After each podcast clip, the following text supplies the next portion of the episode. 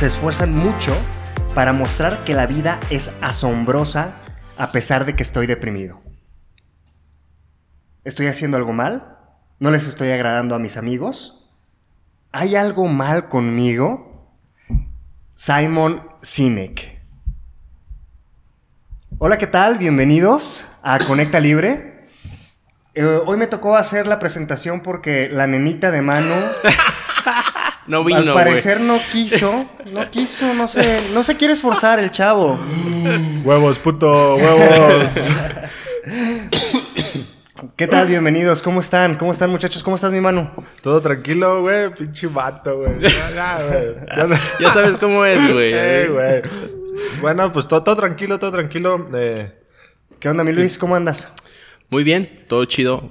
Sí. Emocionado porque vamos a tocar un tema Apasionante. apasionante. Creo que eh, vamos a cerrar con broche de oro el tema anterior de, del podcast anterior. va que el tema anterior fue de redes sociales, datos y privacidad. Ajá. Hoy vamos a hablar un poquito más sobre las redes sociales y la salud mental, pero creo que podría ser como una buena idea resumir un poco lo que se habló en el tema anterior, en el episodio anterior. Hablamos un poco sobre las redes sociales, sobre cómo la recopilación masiva de datos generada por Facebook y Google, que son las principales empresas que se dedican a eso, tiene grandes repercusiones tanto a modo de democracia, a modo de la verdad, a modo de, de una gran reestructura que se está generando a nivel social. Entonces hoy vamos a hablar de cómo esas empresas y en general el uso de las redes sociales nos está generando un impacto, pero a modo individual, a modo de nuestra salud mental.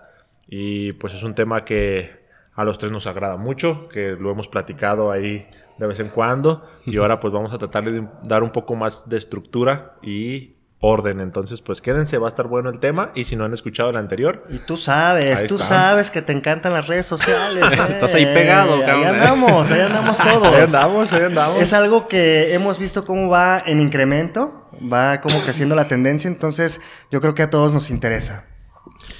Sí, nosotros creo que eh, somos una generación que tiene una referencia respecto a, a cuando El esto no antes y existía. el después. Exactamente, ¿no? Eso no... eh, que algo que los niños actualmente y, y ya jóvenes no tienen referencia. Para ellos es, es Un modus normal, ¿no? normal. Sí.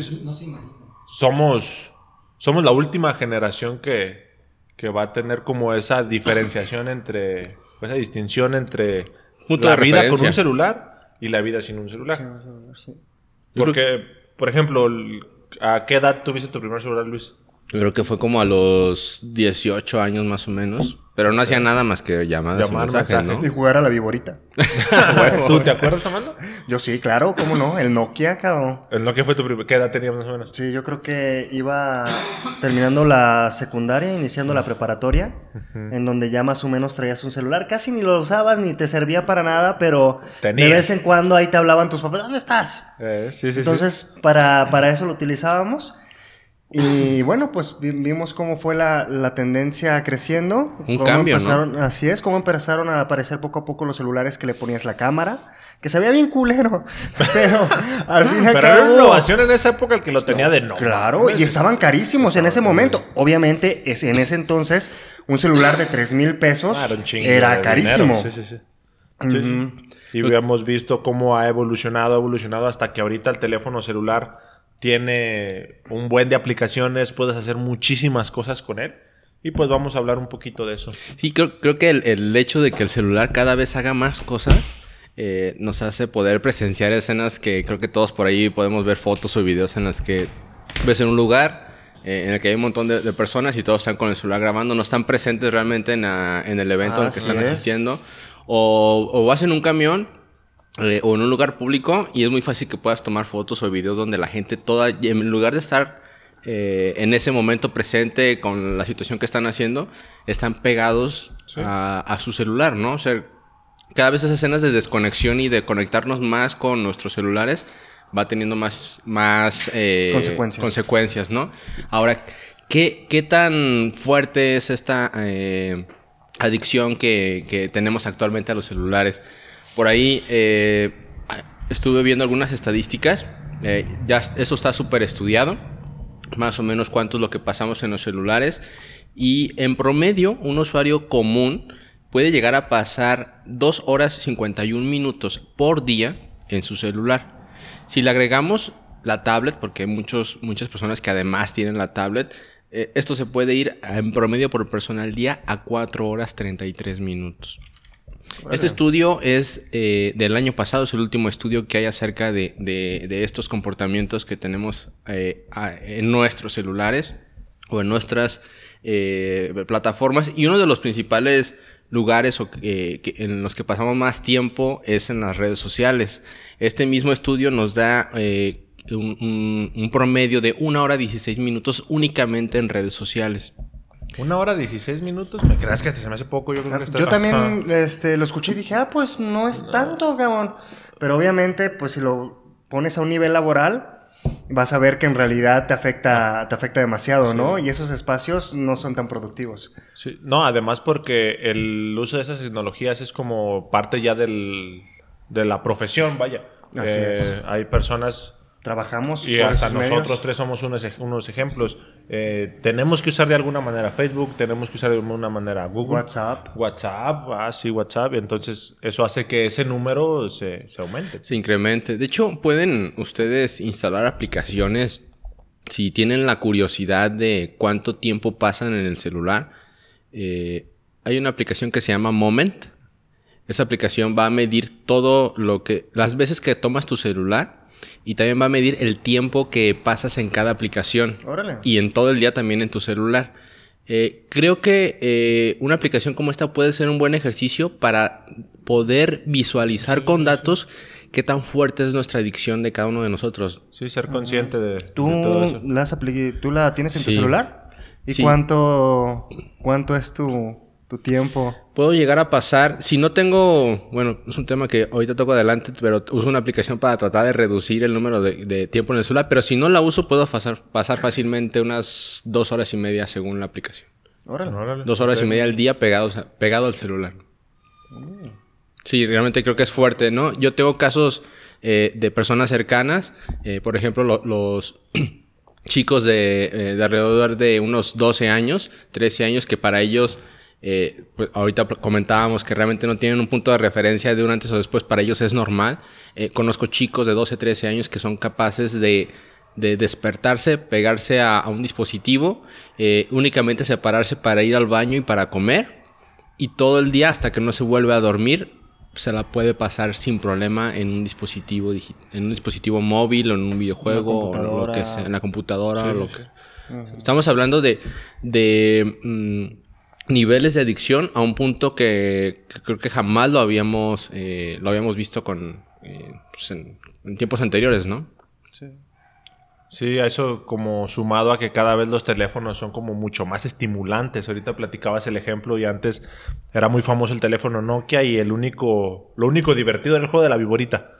Y a lo mejor la lamparita o era como lo innovador.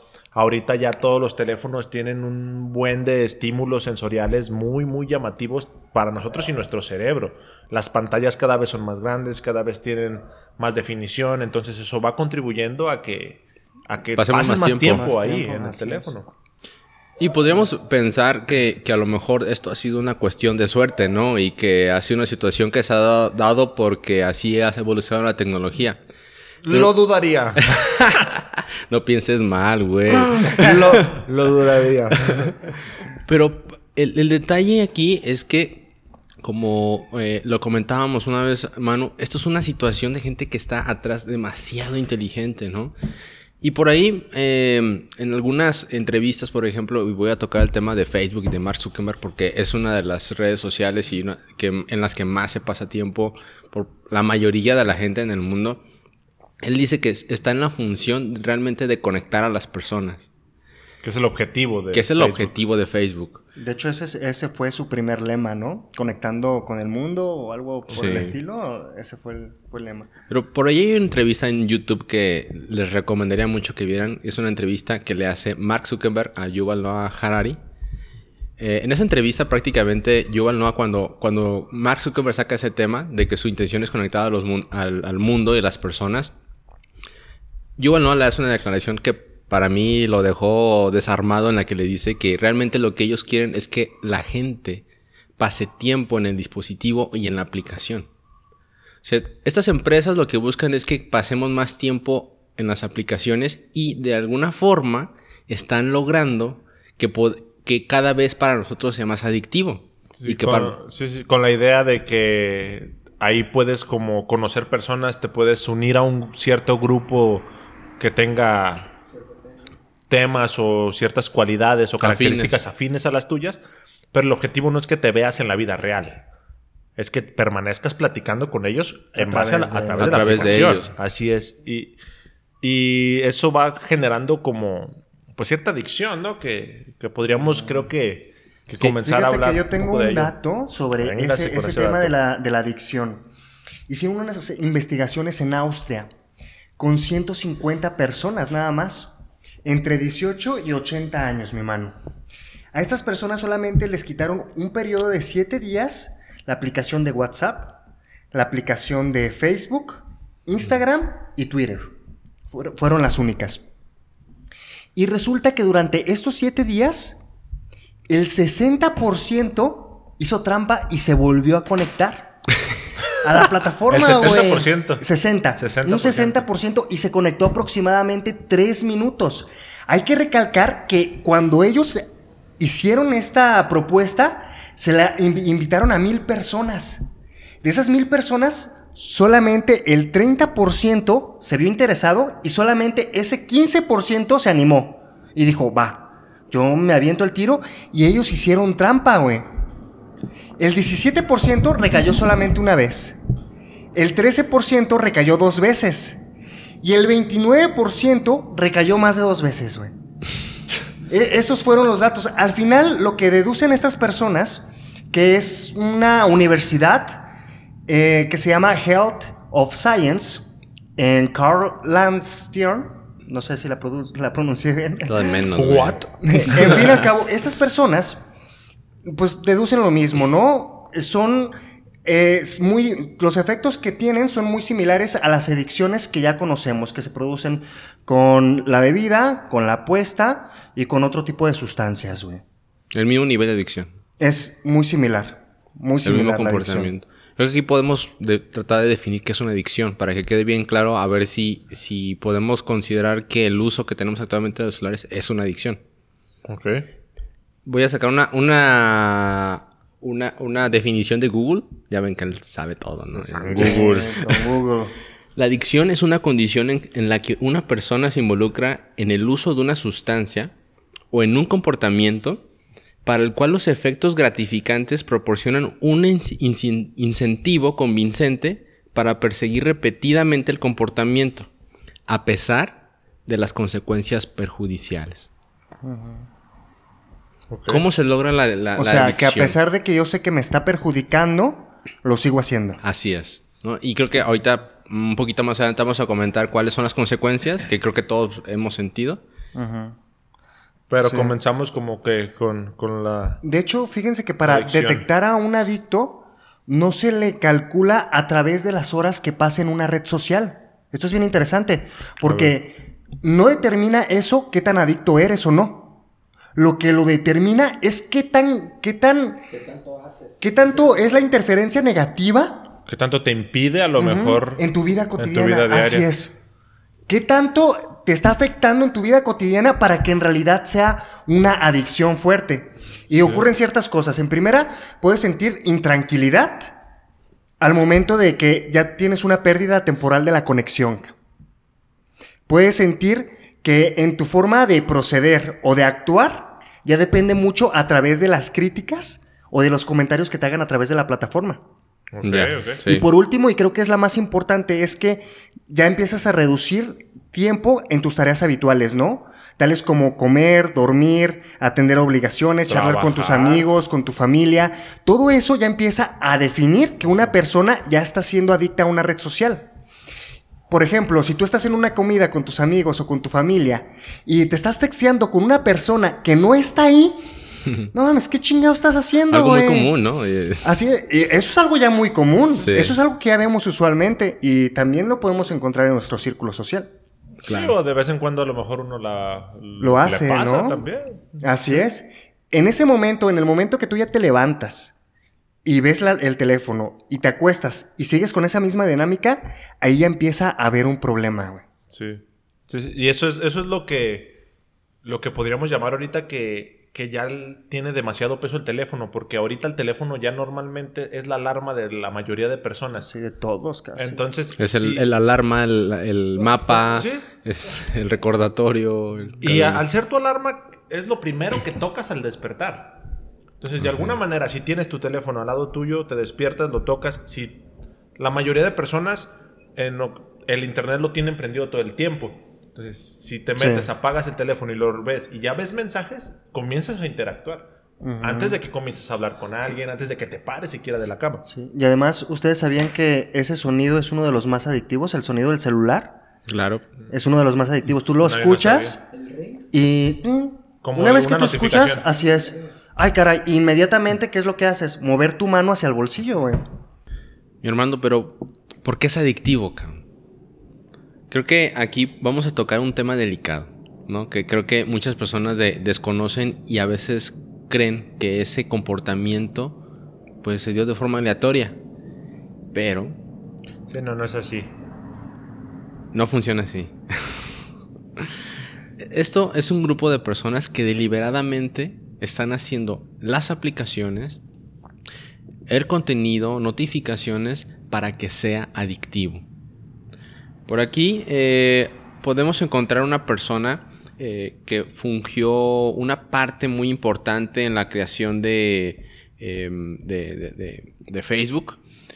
Esta persona le dicen el fabricante de millonarios. Es un, es un eh, doctor, es un investigador del comportamiento de la, de la psique humana, de la, de la adicción. Y él tiene un laboratorio en Stanford que se llama Laboratorio de Persuasión Tecnológica. ¿Qué hace él? Cuando una... ¿Cómo se llama ese güey? Se llama Beiji Fogg, doctor Beiji Fogg.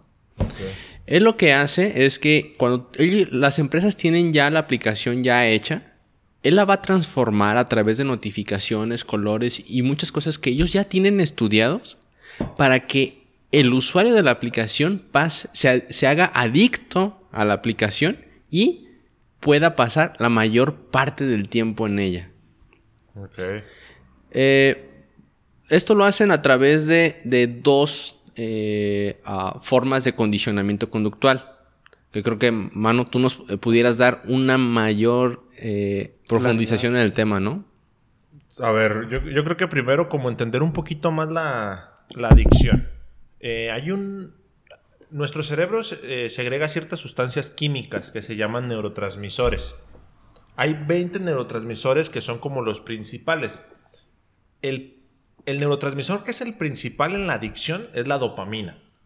Ese es el neurotransmisor que se le conoce como un sistema de recompensa que tiene el cerebro.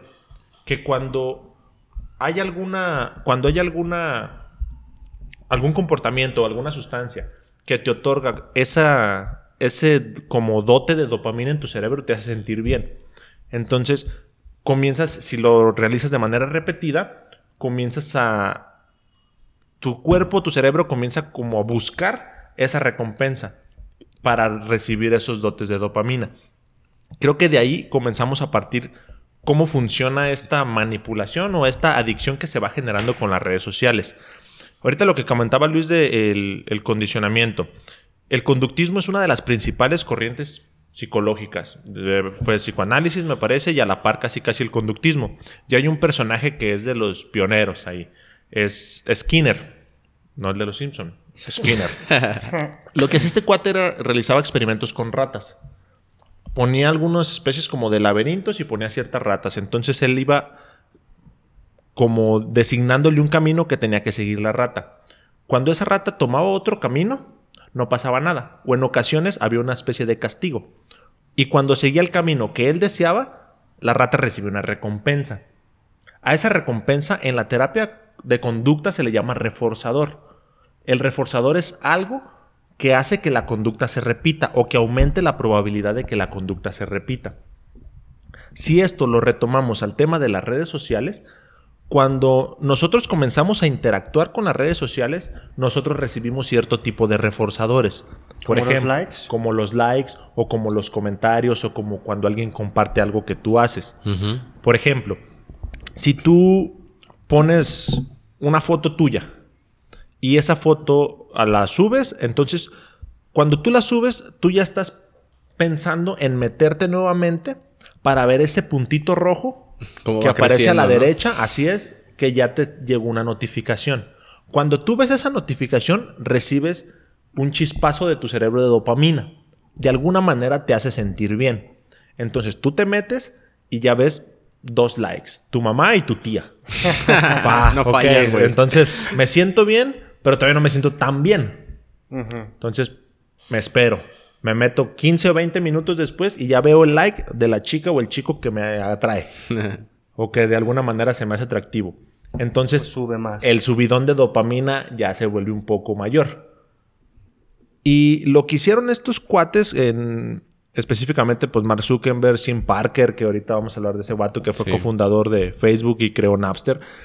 eh, lo que hacían estos güeyes era comenzar a reforzar de manera intermitente, que es uno de los reforzamientos que más funcionan en que modifiques una conducta.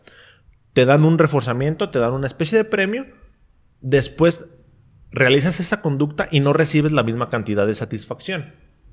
Entonces lo que tu cuerpo, lo que tu cerebro busca es recibir esa cantidad y lo vuelves a hacer. Posteas una vez, recibes muchos likes. Posteas otra vez, recibes a lo mejor menos. Vuelves a postear otra vez y otra vez vuelves a recibir más. Entonces tu cuerpo de alguna manera o tu cerebro de alguna manera está buscando ese estímulo de dopamina. Y hay un cuate que se llama Justin Rosenstein, que fue el que desarrolló el botón de me gusta en Facebook. An- antes, cuando comenzó la aplicación, no existía ese botón. Entonces, de alguna manera, no tanta gente era partícipe. Pero cuando entra el botón de me gusta, comenzó a subir Se dispara la muchísimo popularidad, la sí. popularidad de Facebook. Claro. Y curiosamente, este cuate Justin, el que creó la, el- ese botón, se arrepiente. ¿Porque él ya lo ha dicho? ¿o? Sí, se Igual arrepiente que, en una igual que. Sim Parker. En una No, entrevista, el cuate dice que de haber sabido lo que iba a generar todo esto, eh, que no sabe si se hizo bien. El vato, creo que, que no, pues no lo culpo, pues. No es como que una persona con la cual te tienes que ensañar. Pero el cuate dice, pues nosotros lo hacíamos con las mejores intenciones, sin saber todo esto. El cuate terminó renunciando a Facebook y, y todo ese rollo. Pero ese como, ese reforzamiento, estos estímulos que te van otorgando, es conductismo básico, puro. güey. Es conductismo científico, puro. Es o una, sea, esto es deliberado. Sí, es una modificación de conducta, güey. Te, te ven de alguna manera, si lo vemos hasta medio conspiranoico, como rata, güey, como un animal. Prácticamente. Que te van, que te van diri- dirigiendo hacia qué tienes que hacer, qué no tienes que hacer. Pasa más tiempo. Por una pequeña razón. Vivimos actualmente en la economía de la atención, en donde muchas empresas lo que buscan es eso, el recurso ilimitado que tenemos, que es nuestra atención. Si tú le prestas tu atención a Facebook, se la quitas a YouTube. Si tú le prestas tu atención a YouTube, se la quitas a Netflix. Así es. Si ¿Ah, tú le quitas tu atención a Netflix, Instagram se la quitas algo. a Instagram. Y si ellos tienen tu atención, tu atención no la tiene ni tu pareja, ni tu familia, ni tus hijos. Entonces ese es el principal recurso, la atención, y la atención es limitada.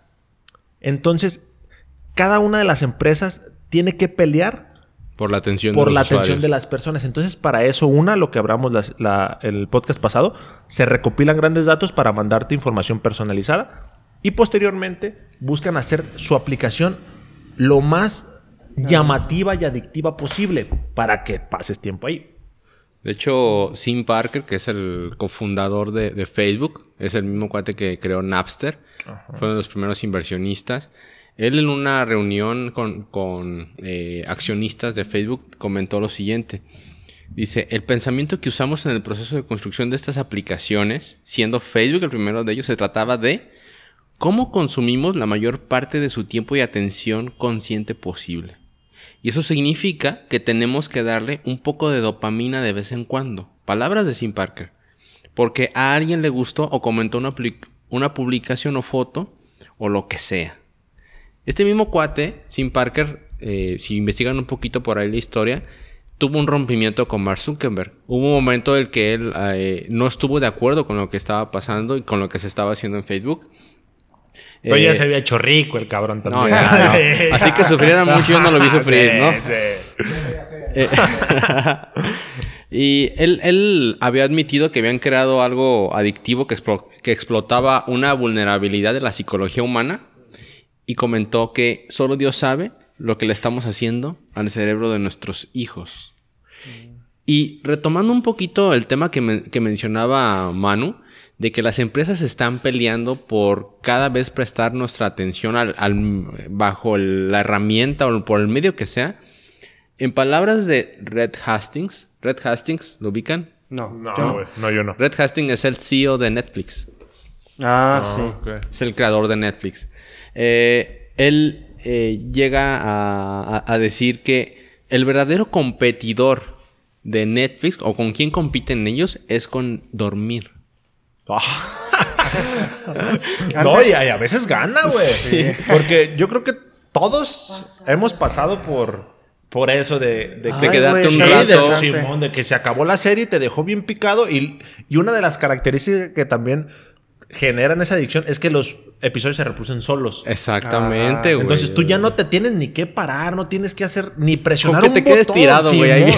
Con que No, y cada vez dura menos esa reproducción. Antes Sí. duraba como 15 segundos, No, ahorita ahorita dura ya es de 5 volada. segundos. Sí. Ajá. Y ya puedes omitir el intro, que es algo que también no, puede, no es como que tan agradable. Ajá. Entonces ya lo Directo quitas. te vas a la, a la pulpa, ¿no? Y, y yo, y yo creo que de alguna manera nos ha pasado, güey. claro, Nos no, ha no, yo pasado sí lo he sentido, yo lo he vivido. Ya y- son las 12 de la noche y ya se acabó la una en ocasiones. Y, Y te vale Ay, madre, güey, o sea. pinche. Este güey, bueno, yo vikingos a morir. Entonces, este, ¿qué, qué, qué va a pasar? Entonces, es- esa serie en lo personal así me, me picó. Y eso Creo me que ya todos los que nos han escuchado lo saben, hermano. Claro, no, no, Desde el primer no, capítulo sentido, ¿no? estás de que los vikingos. Los Esa vikingos. esa serie a mí me gustó mucho. Entonces, de alguna manera, en ocasiones Netflix gana, güey. Sí. No, y en palabras de él, miren, dice, obtienes un programa una película que realmente te mueres por ver y terminas quedándote despierto hasta tarde en la noche. Así que realmente competimos con el sueño, dijo Hastings. Y Puto. estamos ganando, güey. ¿Sí? Sí, sí, sí. sí, sí, sí. También Facebook tiene algo similar con el hecho de que no necesitas apretar ningún botón, solamente ne- necesitas deslizar tu dedo Para la actualización. Que, sí, pa- y para que tú vayas bajando y sigas viendo información y todo el contenido que tiene. No hay un tope, no hay un límite. No se acaba. Tú sigues dándole scroll y te va a seguir aventando muchísima información. Y el hecho de que no tengas que darle clic a algo ya lo hace mucho más, más ventajoso, más fácil. Sí, y e- eso que, eso que comentabas, eh, no recuerdo dónde lo leí, pero era ese método para actualizar el, el feed, que cuando estás en, la- en tu teléfono, en la parte de arriba, presionas y bajas y se actualiza. Entonces, parte de lo que comentaba ahorita Luis con el reforzamiento positivo intermitente, el reforzamiento es algo que ocurre inmediatamente después de que se da una conducta.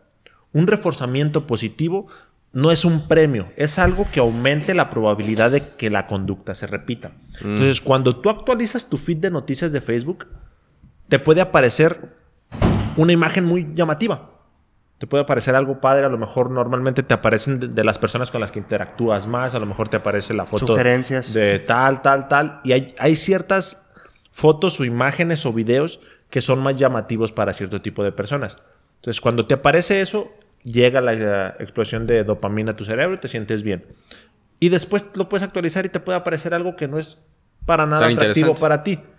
Entonces lo vas a volver a buscar para recibir esa, Esa dopamina.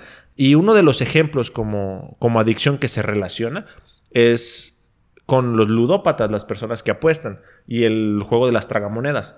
Entonces, están jugando tragamonedas, no reciben ningún estímulo, no reciben ningún estímulo y de pronto ganan o casi ganan. Entonces Así es. reciben un estímulo de dopamina. Y con eso es le- suficiente para que continúen. Lo que les da pila, motivación para seguir haciéndolo. Igual que Facebook, ¿no? Igual que Facebook, igual que Instagram. Sí, es, es, es como, como algo medio maquiavélico, pero también es como algo totalmente ingenioso y totalmente Claro. eh, Brillante. güey. Si, si lo vemos de esa manera es algo brillante. Sí. A lo mejor las consecuencias y por la poca ética que pueden llegar a tener, sí es algo a, a cuestionar. Pero pues son genios, güey, de alguna manera. Sí, es que el- la adicción es tan fuerte. Hay, hay estudios que demuestran que tuitear puede ser más, fácil, más difícil de resistir que dejar de fumar o dejar de tomar. Pues podría ser que sí, porque yo les platico un poquito. Soy adicto. Sí, Soy adicto, cabrón. Sí, yo soy adicto a pues, varias sustancias. No, no te creas. No, pero por ejemplo, el cigarro, pues hasta la semana pasada que el Armando me invitó a fumarme un cigarro, pero. eh, pero. El cigarro lo, lo dejé eh, como. pues, periodos de seis meses sin nada de fumar. Y cuando yo me he propuesto como alejarme de Facebook, por ejemplo, lo más que he durado son dos meses, dos meses, dos meses y medio. Sin meterme nada, sin nada de la aplicación. ¿Ese Y de cuánto alguna duramos? manera Es regresé. que también se vuelve bien difícil porque también ya es un medio que también nos obliga a realizarlo por el hecho de que nosotros trabajamos mucho en ese tipo de plataformas. No solamente Sí. en Facebook, es- en Instagram, en WhatsApp. Google. Así es. Andamos en, con todo. Ándale, todas las profesiones y ahorita se ha vuelto tan fácil poder hacer marketing y llegar a muchísimas personas que si no lo haces, te quedas atrás, güey. Es que- eh, y eso, eso también es deliberado. Eso también es algo que lo hacen premeditadamente. Lo llaman eh, la irreversibilidad. Cuando tú te das de alta, ya sea en Facebook, ya sea en Google, cuando. Porque antes, la mayoría de personas, eh, corrígenme si me equivoco, teníamos Hotmail. ¿Sí? Sí. Porque Sí, Hotmail, era, el era el buscador. Hasta que ya comenzó. Se tenía que crear una cuenta para Play Store. Si no me equivoco, ahí es cuando ya las personas comenzaron a verse de manera obligatoria a hacer una cuenta O para usar tu Gmail. celular en O para Android. hacer tu celular en Android. Tienes que crear tu cuenta de Gmail. Entonces, Gmail te ofrece tantas cosas que una vez que duras cierto tiempo con esa cuenta, ya no hay vuelta atrás. Y es muy... Es que tienes todo. Sí, ya, sea, ya no te puedes ir para atrás. Y de igual manera sucede con Facebook. Cuando ya comienzas a interactuar con la aplicación, cuando comienzas a rodearte de todo ese grupo de personas, unos que ya tenías mucho que no veías y que ya encontraste, O tus fotos que tienes ahí o de las toda la vida. fotos, o, o toda tu, todo, Tu historia. toda tu historia que tú te estás creando ahí, es muy difícil cerrarlo. Y eso también es premeditado. pues. Entre claro. más le inviertas a algo, va a ser más difícil que lo sueltes. Bueno, ya vimos que somos adictos. Ahora- y que nos hacen. Y que nos hacen adictos de forma deliberada. ¿Qué consecuencias tiene esto para nuestra salud mental? Pues yo, yo creo que podríamos como definir qué es la salud mental. Bien. Y definir la salud mental, pues hay un chingo de definiciones. Pero según la Organización Mundial de la Salud, la salud mental es un estado de bienestar en el cual el individuo es consciente de sus propias capacidades, puede afrontar las tensiones normales de su vida y puede trabajar de, forma productiva y fructífera. Y es capaz de hacer una contribución a su comunidad. Según la Organización Mundial de la Salud, esto es nuestra salud mental. Entonces, pues vamos a comenzar viendo qué onda con las redes sociales, de qué manera ¿Cómo, cómo nos ha dañado, no? nos pueden alterar este bienestar. Creo que una de las... eh, Tengo algunos datos de estudios que se han realizado acerca... o qué chingados. ¿De qué?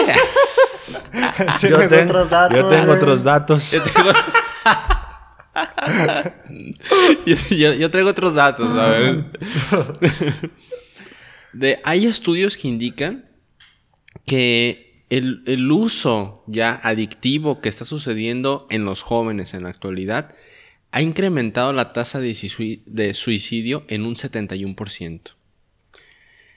Y problemas de sueño también en jóvenes lo ha aumentado en un 51%.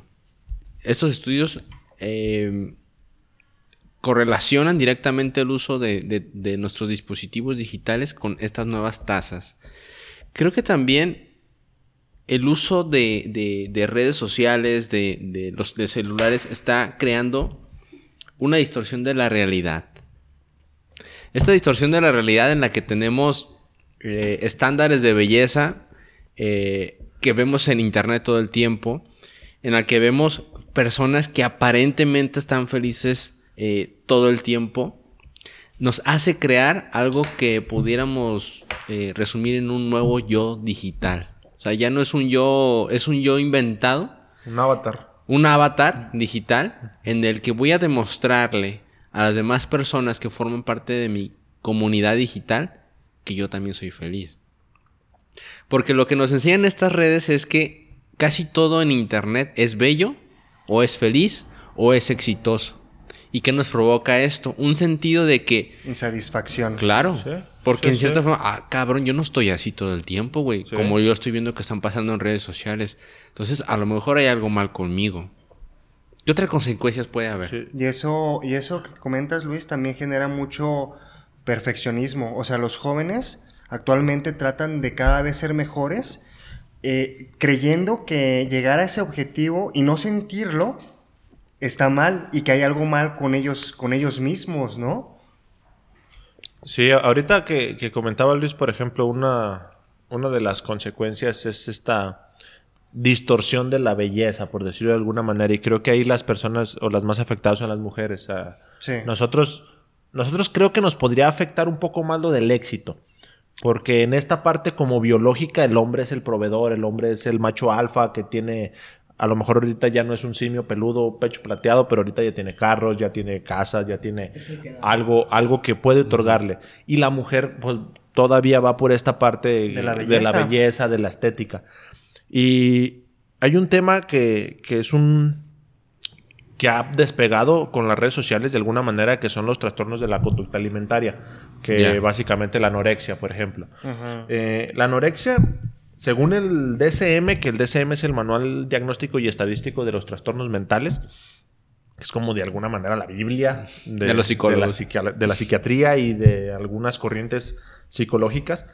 Pero la, la anorexia es como una restricción de alimentos que tiene la persona por una sobrevaloración de la figura y su imagen. Es un miedo muy fuerte a subir de peso, lo cual hace que la persona deje de consumir alimento. Y dejan de consumir, pero de verdad, pues de manera radical, pues. Entonces eh, comienzan a generar una percepción y una sobrevaloración sobre lo que es estar delgada. Entonces ahí Instagram es una ha colaborado en que, Demasiado, en que- eh. en que esto aumente porque Pues es la mayor. Instagram eh, pues esto este, como este tema de esta de las redes sociales pues ha generado un nuevo trabajo para personas que es como ser influencers de alguna manera como generar un estilo de vida en, en Instagram en las redes sociales en Instagram entonces hay tantas cantidades de chicas que suben sus fotos que si tú tienes cierta tendencia a la depresión o tienes cierta tendencia a la anorexia y te metes a Instagram y comienzas a seguir este tipo de cuentas, Te lo detona. te detona algo. Sí, es que hay que tener en cuenta, bueno, tú yo creo que tú sabes más eso que, que nosotros, mi Manu, pero que las, problem- las personas que caen en problemas de adicción son por lo regular personas que ya tienen un problema previo, o sea, ya tienen ansiedad, pudieron haber tenido creencias, este, problemas emocionales, depresión, y eso hace que mucho más fácil puedan caer este tipo de personas en problemas así. Sí, y ahí en Instagram, y de hecho no solamente en Instagram, en Internet, eh, hay, hay páginas que fomentan la anorexia. Hay, un, hay dos páginas, no, no sé si eran páginas como tal, pero se llamaban Proana y Promía, que era, Ah. Proana era de anorexia, Promía de bulimia. No mames. Y este tipo de páginas, la verdad, están, están fuertes. Eh, hace un, un par de meses, en donde estudio la maestría, estábamos hablando de estos temas y nos metimos a investigar ciertas páginas que, que de verdad fomentan eh, que las personas vomiten. Es, ponen comentarios y es ¿Y una cómo hacerlo y todo, o qué? estructurado, sí, de cómo vomitar sin que te des cuenta, de que se den cuenta tus papás. Y hay un como un decálogo, un mandamiento en donde la mayoría de los pasos o ahí de lo que van comentando es que es- ser delgada es lo mejor que te puede pasar. Y las personas o chicas, adolescentes comentaban, hacían comentarios de yo estoy bien obesa, por favor ayúdenme. Y de ese tipo de comentarios. Entonces, anteriormente existía el hashtag, el hashtag de Proana Promía en Instagram. Pero hubo ciertos como sucesos en donde chicas llegaban a, a desarrollar este trastorno de conducta alimentaria y los papás estaban como que ya prestando más atención a ver, pues qué pedo, ¿da? Y hay papás que pasando? sí decían que mi hija pasaba horas en Instagram y eso le desarrolló que cada vez ese trastorno fuera más severo. lo que llegó a que los dueños de Instagram o, lo- o los encargados, cuando Tomaran una, medidas. cuando una persona pone un hashtag anorexia, automáticamente le llega un mensaje, podemos ayudarte y estamos para ayudarte. Ah. y así llegaron a, llegaron Órale. a ese punto. pues, Por pues, presión social, Por ¿no? presión social, Pues, sí, sí, sí. sí, si no por- no por gusto, cabrón. Si no, no, no creo pasa que ellos de, de un inicio dijeron, Sí, "Vamos a si hacer no algo pasa aquí", nada, no, no sucede eso. Pues entonces, creo que es, es un, un tema de las consecuencias que, que traen todo este tipo de redes sociales, como lo que comentaba Luis. Otra cosa que creo que también está, eh, nos está afectando es mucho nuestra capacidad de atención. Porque como el celular nos est- está tomando nuestra atención de forma constante para que lo tomemos y estemos revisando notificaciones de todo lo que nos está llegando, los likes que nos están haciendo, los compartidos que nos están eh, dando a nuestras publicaciones, eh, cada vez más prestamos menos tiempo a nuestro, perdón, menos, menos atención a lo que está pasando en nuestra realidad, en nuestro día a día, las interacciones humanas, nos estamos haciendo cada vez eh, más distantes. Eh, y otra cosa que creo que está pasando demasiado, pues definitivamente creo que hay que eh, hablarlo nuevamente, es que estamos creando niños adictos. Sí. O sea, ahorita ya vemos, por ahí no sé si habían escuchado que, que a Steve Jobs no le permitía el uso de dispositivos, él él era el creador y no se los permitía usar a sus hijos. ¿No? Porque él sabía realmente eh, Lo que estaba lo que estaban haciendo, ¿no? Para tratar de que, de que el usuario eh, pues, lo, lo usara cada vez más tiempo. Y ahorita le estamos dando a nuestros hijos y a los niños estos dispositivos a muy temprana edad y, los está, y ellos no tienen eh, sistemas de defensa eh, para poder Pues tomar de una decisión los de que... estás haciendo adictos, o sea... Exactamente, no tienen ningún punto de referencia como nosotros sí los tenemos no- por nuestra discernir. generación, ¿no? Yo creo que gran parte de, de las consecuencias también son una cosa, es las nuevas generaciones les está costando mucho generar confianza con las demás personas a su alrededor. Les está costando también eh, que no tienen relaciones profundas de amistad en donde en realidad se puedan apoyar, porque una gran parte es que no saben cómo fomentar y cómo llevar a cabo ese tipo de relaciones. No saben ganarse la confianza de los demás. ¿Por qué? Porque todo ha sido muy fácil. Un ejemplo, y no lo hemos tocado en el, en el podcast, es la aplicación de Tinder.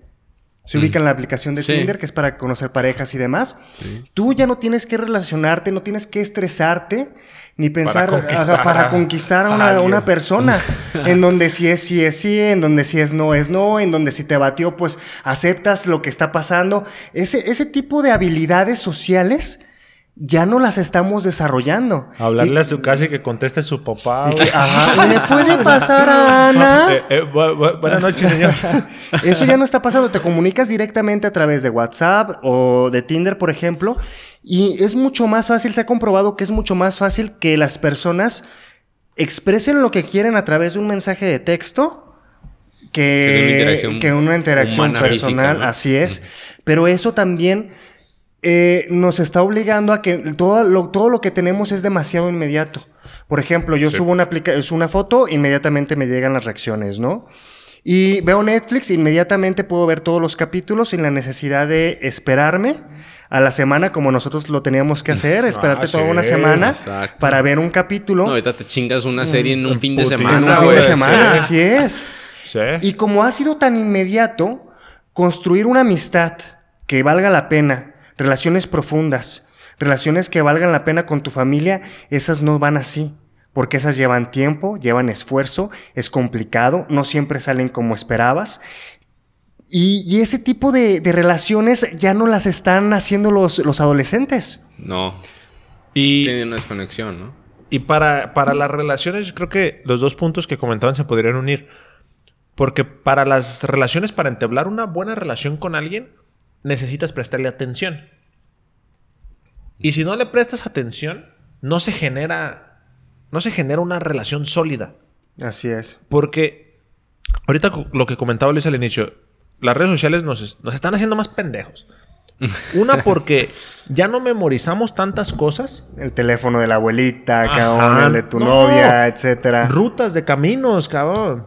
Ya pones Google Maps o Waze y ya te dice por dónde te vayas. Estamos dejando de usar muchas funciones. Estamos eh, cognitivas. Cerebrales. Entonces, nuestro cerebro y nuestra atención entendámoslos como un músculo. Es un músculo que se entrena y es un músculo que se debilita y es un músculo que se atrofia. Si tú cualquier parte de tu cuerpo no la mueves, no la ejercitas, de alguna manera se puede llegar a atrofiar o se pone débil. De igual manera sucede con el cerebro y con la atención. Si, si cuando nosotros estamos realizando cualquier actividad, por ejemplo, eh, lo que cada quien haga, eh, estás haciendo algo, estás dos o tres minutos haciéndolo y te llega una notificación en tu teléfono. Entonces, tú dejas de hacer lo que estás haciendo para atender la notificación de tu teléfono.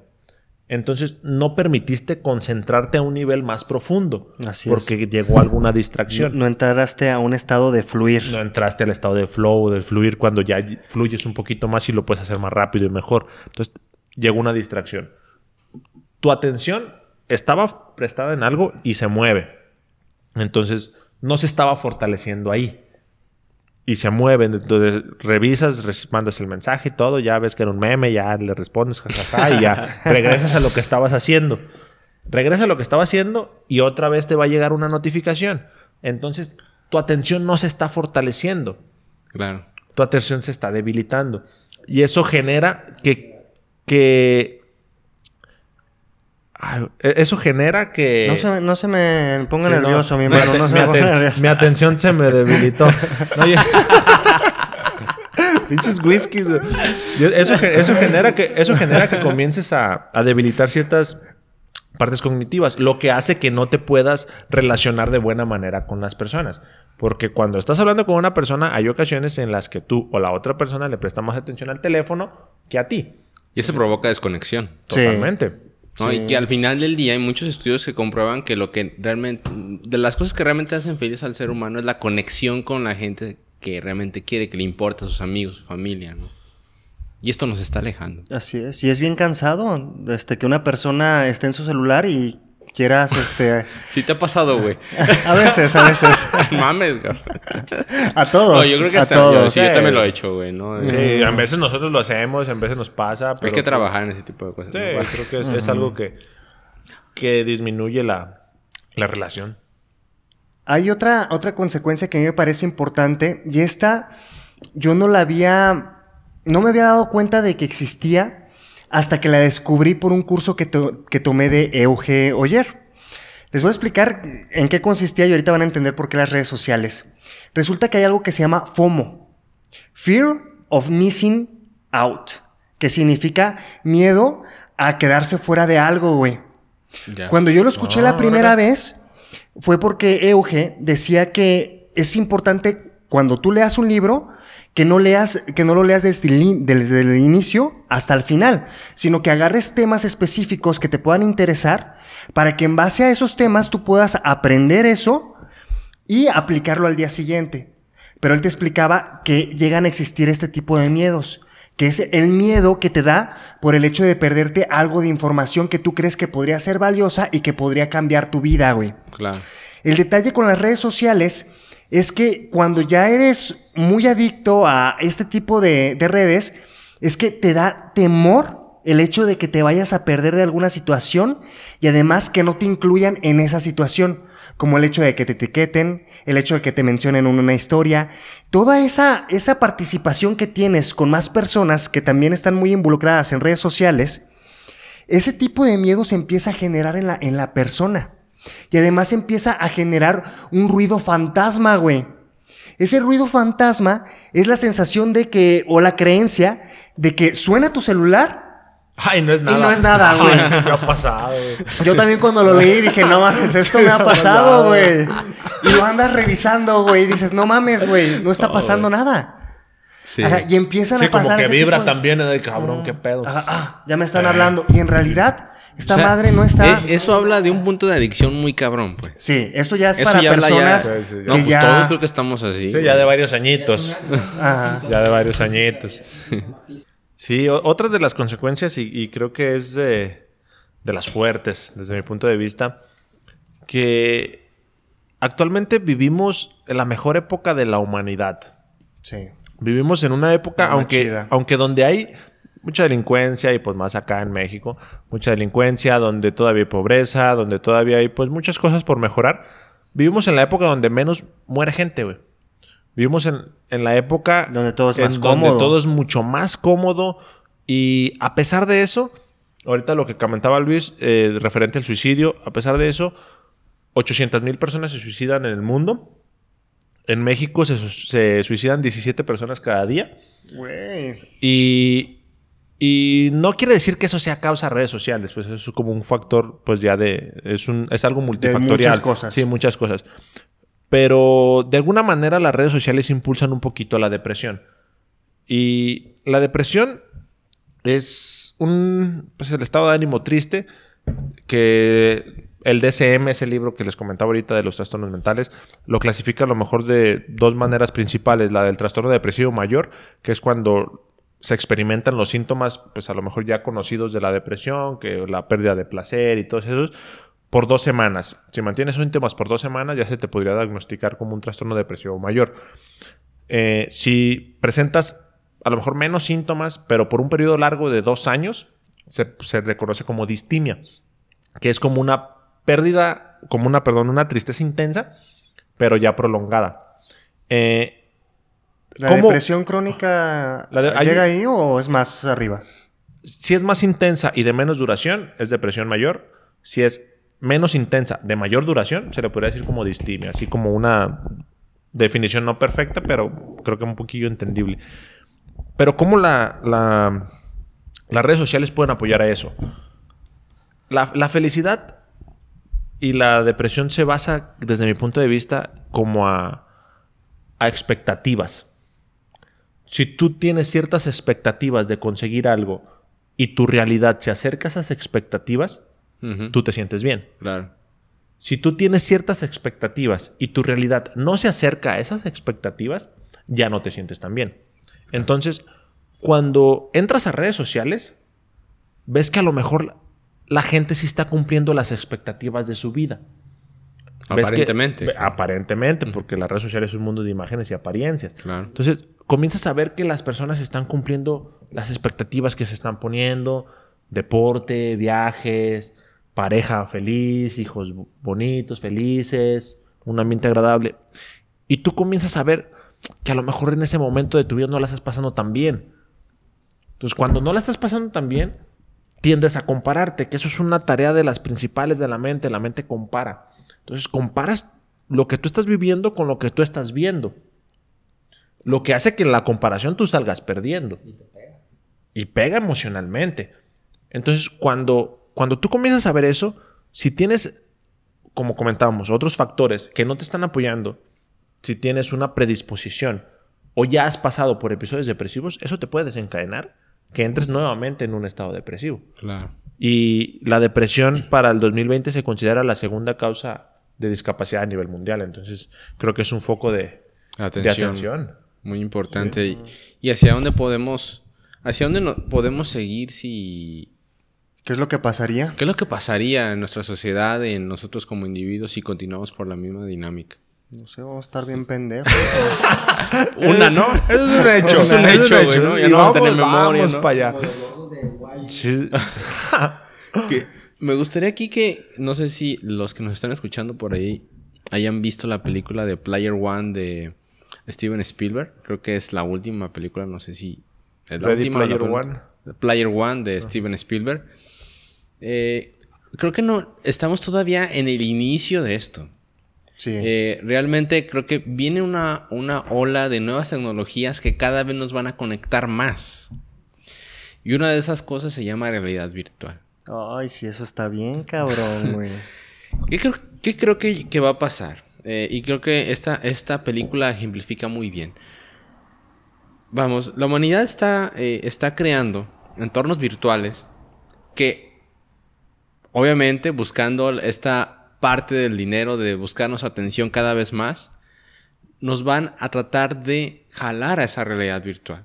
Es decir, nuestra realidad real, la que vivimos todo el día, ya va a tener cada vez menos significado. En esta película, tú puedes ver a una persona que en el mundo real vive en un cuarto de 2x2 en la total miseria, pero no le importa porque en la realidad virtual es un rey. En esa realidad en la que todo el mundo se está conectando. Entonces, creo que cada vez más estas empresas van a crear eh, juegos, realidades virtuales o aplicaciones y un sinfín de cosas que van a seguir aumentando esta situación de cada vez nosotros sentir que estamos pasando más tiempo en una realidad que fue creada por, por el hombre. Por el hombre. Y eso obviamente nos está alejando de nuestras conexiones reales, que son, nuestra que son nuestra familia, nuestros amigos, y hasta la naturaleza misma. Y creo que eso está provocando que también, por eso el humano cada vez es más fácil destruirla. Porque otra realidad, la realidad, Facebook termina siendo una realidad virtual, una realidad que no existe, no es tangible, termina siendo más importante para nosotros los humanos. De hecho, Luis, fíjate que en lo que comentas de la realidad virtual, hay un libro eh, que se llama Sálvese quien pueda.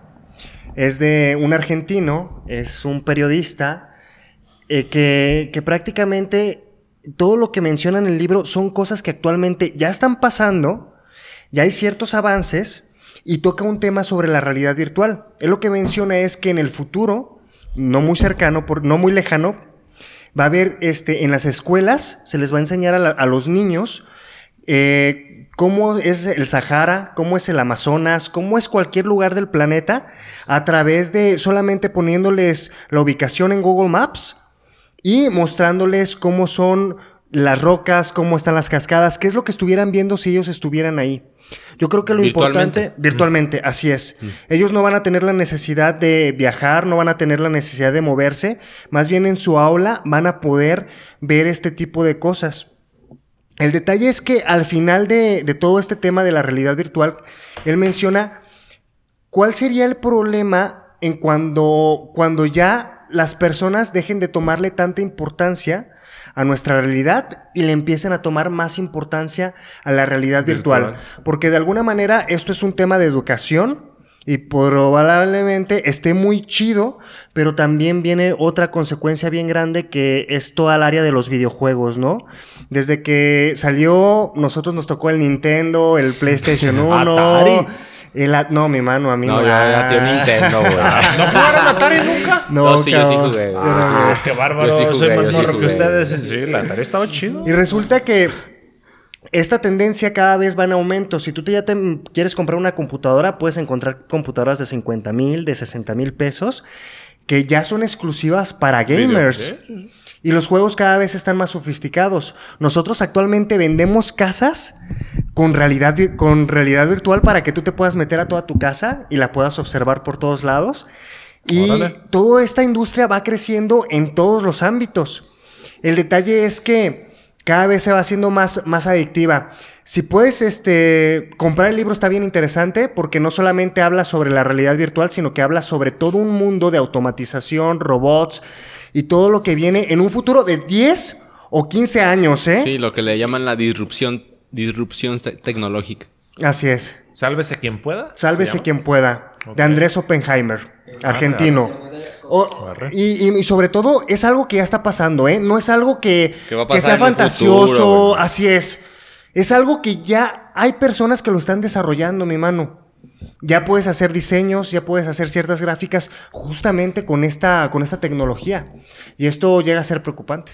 Chica. Otra, otra de las consecuencias me voy a poner medio hippie. sí, creo que, que la etapa en la que vivimos, como ahorita, no recuerdo quién comentaba, eh, somos la última generación que... Tiene un punto de referencia. Que tiene un punto de referencia con, con, lo que era la vida sin tanta tecnología.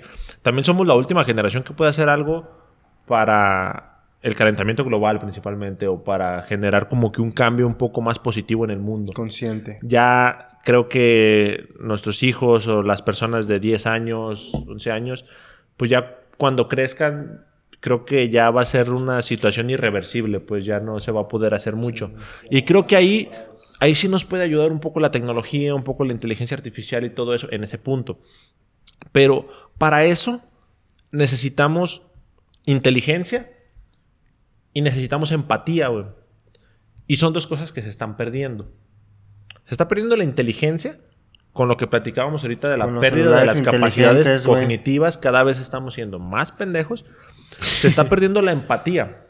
Porque... Por la desconexión que genera. Por esa desconexión. Además, si, si tú te paras enfrente de alguien y le dices, estás bien pendejo, güey, chinga tú, y le empiezas a decir tal y tal y Lo tal que y le tal, dices a alguien en una red social, tú ¿no? te vas a sentir mal si lo tienes enfrente. De alguna manera puedes llegarte a sentir mal.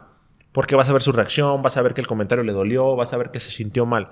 Pero eso no se ve en redes sociales. No. En redes sociales abunda el odio, entonces abundan comentarios muy negativos. Abunda la Entonces, gente pendeja, La persona güey. se agarra, escribe y escribe y escribe y escribe y no tiene ni, ni la- el mayor sentido de qué consecuencia puede tener el comentario en la persona que lo está recibiendo. Claro. Entonces se está perdiendo esa parte empática y necesitamos empatía.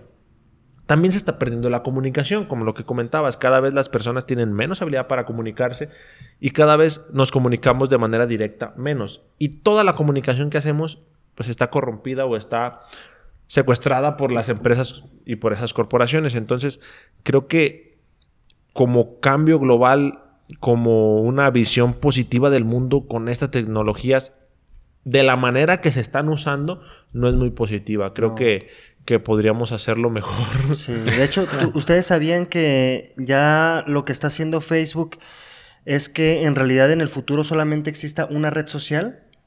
De hecho, Facebook ahorita está trabajando en una forma en donde tú si quieres mandar un mensaje desde Messenger de Facebook, lo puedas mandar eh, a su plataforma de WhatsApp, a su plataforma Ah, de ok, Instagram, para que poco a poco se vaya unificando y si al final termine siendo solamente una red social la que sea la que Imparte para todos lados. la que va para todos lados, así es. La, la otra vez le pregunté a, a Luis, eh, ¿en qué momento Facebook dejará de ser el chido? Como... Nada es por- para siempre. Pues, Ajá, Sí, porque nada sí. es para siempre, sí, porque sí, sí. si nosotros nos Que le ponía- quede si claro. nosotros nos pondríamos si nosotros nos pondríamos a ver la época, por ejemplo, de Messenger. Para Messenger, bueno, era, Era un una monstruo, joya, güey. No mames, Messenger era enviar Sí. zumbidos, enviar zumbidos y era algo que era que innovó bastante la comunicación entre las personas y se la peló Sí. se cayó. Entonces, Facebook es ahorita un monstruo y lo que hace pues es comprar a las pequeñas empresas que van a ir compitiéndole. Pero a mí me parece que va a llegar un punto en donde se la va a pelar, Pues sí. en donde va a bajar y ya va para abajo, va para abajo con los viejos consumidores. Porque cada vez hay más gente que se mete, pero los consumidores de años, con todo lo que platicamos en el podcast pasada, pasado de Cambridge Analytics, Cam- Cambridge Analytics y todo ese rollo, sí bajó de seguidores y de personas. Pero yo creo que en algún momento se Tiene va a pelar, va a tronar. De hecho- pero la que siga va a estar bien cabrona. Pues sí. Es que de, de hecho, con la velocidad en que vamos, ustedes saben que Kodak creo que duró como 100 años, güey. ¿100 años? 100 años, Kodak, güey. Blockbuster, no me acuerdo cuántos años, pero también no son poquitos, ¿eh? Pero conforme más va avanzando Duran el tiempo, duran menos. Sí. Claro. Acuérdense, eh, Uber, Uber hace cuánto salió y cuántos modelos de negocio ya hay de Uber. Sí. Lo que está haciendo Zuckerberg es de que al comprar Instagram, al comprar WhatsApp, está creando barreras de entrada, güey. Eso quiere decir que ya no todas las personas pueden competir contra él.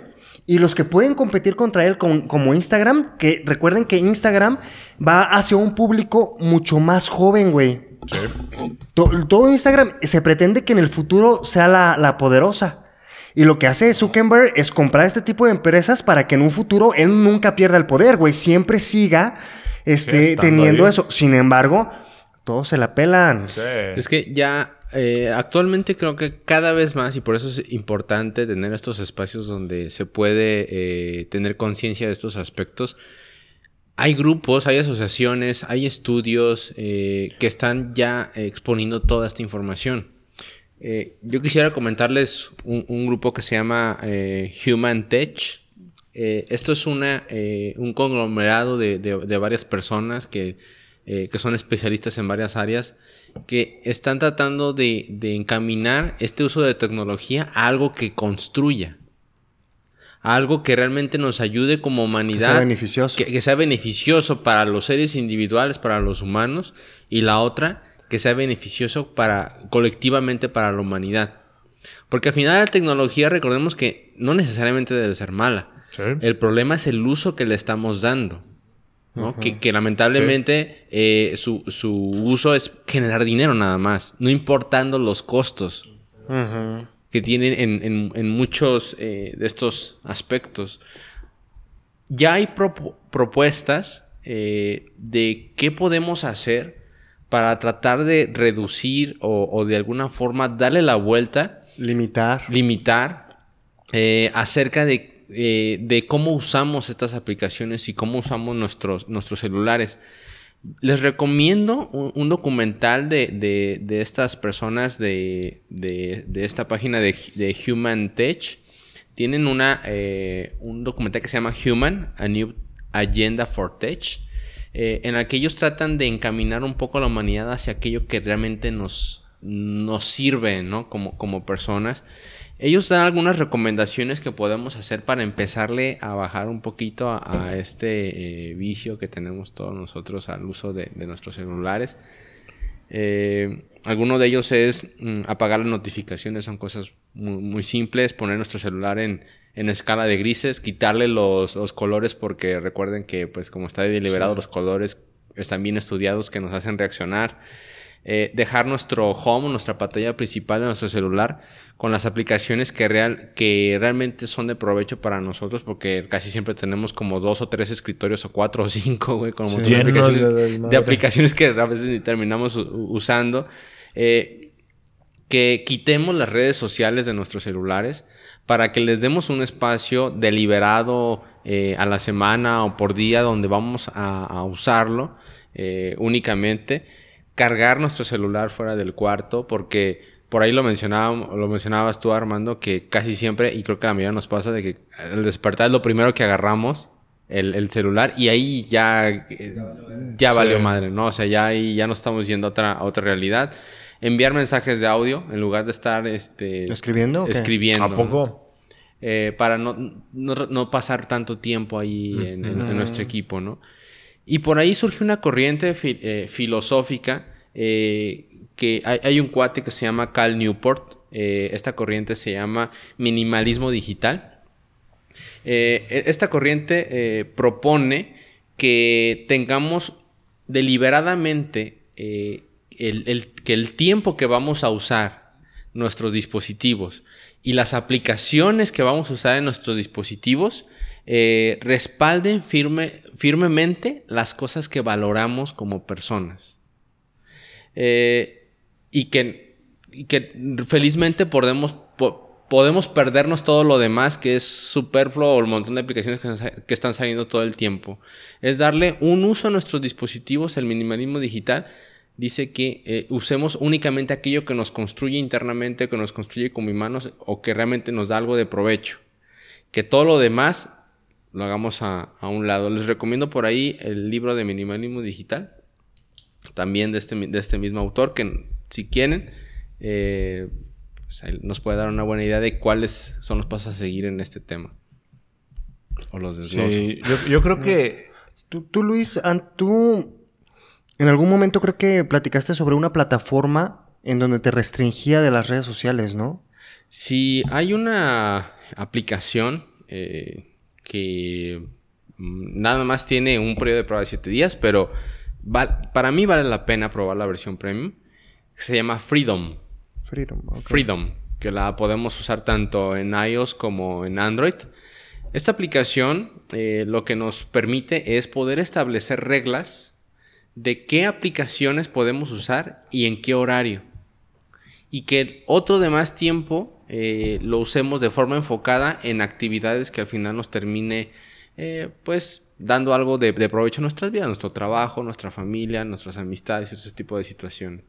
Eh, esta aplicación lo que hace es limitar cómo tú usas eso, porque recuerden, lo mencionábamos, que al final del día va a haber muchos impulsos que nos van a estar orillando a, tratar de ver el celular todo el tiempo, y esta aplicación al saber esto, lo que hace es que cuando uno está tranquilo, no está este, con la ansiedad de, de, tener acceso constante a las aplicaciones y, a todo, y al, al celular y a toda esta información, nosotros establecer un, programa, un cronograma de, horario, de actividades para nada más entrar en, momentos deliberados en los que sabemos que se lo podemos dedicar y, nada más lo que consideramos que nos provoca un bien. Órale. Ok, va. También está la opción de apagar el internet. ¿Sí? sí. Bueno, yo pero la voluntad, mi mano, no. Otra cosa es muy buena, cabrón. Puede, ser, bueno, yo, lo, que yo lo que yo hacía y en ocasiones hago. cuando ya llego a mi casa, aproximadamente 8 de la noche, ¿no? ya apago el internet. Y, Eso está muy bueno, güey. Y ya. Porque, pues mi actividad me lo permite. Pues a lo mejor hay personas que tienen que estar constantemente revisando WhatsApp o tienen que estar al pendiente por si sucede algo por trabajo o X situación. Pero si la situación te lo permite, creo que es una buena opción. Porque Claro. lo apagas y ya el teléfono ya lo dejas de lado. Si es urgente, Sí. te van a Sí, llamar. Si es urgente, te van a llamar, Así ya puedes hacer otra actividad. Y algo que me ayudó a mí bastante fue comprarme un reloj. Un despertador. Sí, sí, lo compré cuando fui al retiro de meditación y de ahí ya se me quedó. Entonces ya el teléfono está en otro lugar. Ya desde el, cuando llego como a las 9 de la noche lo trato de dejar. En ocasiones en la noche le hablo a, a mi novia. Y ya cuando ya se acaba eso, ya me voy agendo mis actividades, pendientes y todo eso. Y ya mi, teléf- mi teléfono está en otro cuarto y con el reloj ya... Ya esa es mi alarma, pues. A mí me ha ayudado bastante. Sí, yo usualmente ya lo estoy también dejando fuera de mi cuarto. Ya nomás escucho que de repente llegan las notificaciones, ¿no? Pues sa- sabrá Dios, yo estoy acostado, cabrón. Algo que hacemos también en mi casa, ¿no? Que pues, estamos tratando de enfocarnos mucho con nuestra educación de nuestros hijos y estar con ellos. Es que en la entrada eh, mi esposa puso un- una cajita donde dice, con un letrero que dice, no olvides dejar tu celular aquí. Entonces hay una regla de que llegando a la casa el celular se queda en la entrada y ya no pasa, pues. ¿no? Ahí... y si te hablan, mijo, te bajas en chinga. Sí, bajan a- varios, contesta, ¿no? güey, por eso- Güey, por eso contestas al día siguiente, Sí, por güey. eso le escribes algo. Oye, Luis, ¿qué este que acá? No responde el vato, Me estoy, me estoy doliendo bien cabrón esto, güey. No mames. Llama una ambulancia. No se me baja este pedo, ¿qué onda? Sí, pero creo que hay cosas, sí hay de, de alguna manera, pues ciertas personas también están viendo que, que hay algo, algo que ya se tiene que hacer, que estamos como en la etapa donde de alguna manera podemos hacer algo. Y hay como que ciertas cosas, ahorita el minimalismo digital y todas estas recomendaciones de alguna manera impactan. Pero todo parte, desde mi punto de vista, de que notes que hay un problema. Claro. Porque si, si no lo notas, si no notas que hay un problema, te Pues seguirle, no, cabrón. Sí, no, madre, No pasa nada. Pero si eres de eh, esas personas que están escuchando que de alguna manera sí dicen, ah, creo que a lo mejor podría mejorar un poco mi vida si dejo un poquito de lado el teléfono. Sí, hay las, cosas que personas, hacer. las personas que están escuchando y que tienen un problema, lo saben, güey. Sí. Y que en algún momento ya, ya hay algo mucho de negativo en su vida a raíz de eso, ya lo saben, cabrón. Entonces, no te hagas pendejo, güey, hay que hacer algo.